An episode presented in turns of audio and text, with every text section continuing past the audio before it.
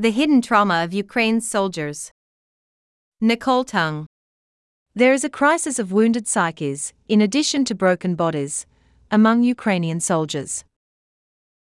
Exhausted physically and mentally, some soldiers have seen horrors on a daily basis that most civilians never do.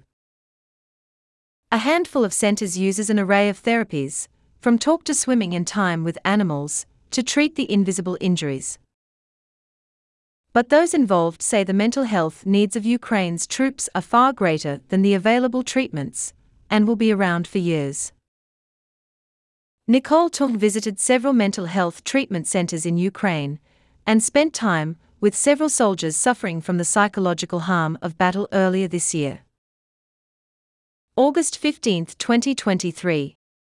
Night brings little sleep and terrifying dreams. Day brings panic attacks and flashbacks. All are exhausted and some think of suicide. They fear their own thoughts, and what those thoughts might drive them to do.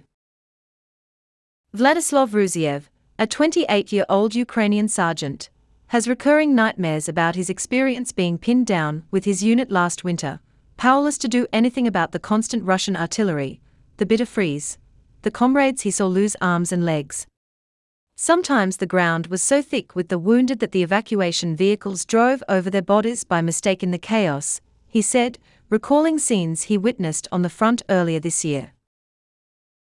Subscribe to The Times to read as many articles as you like.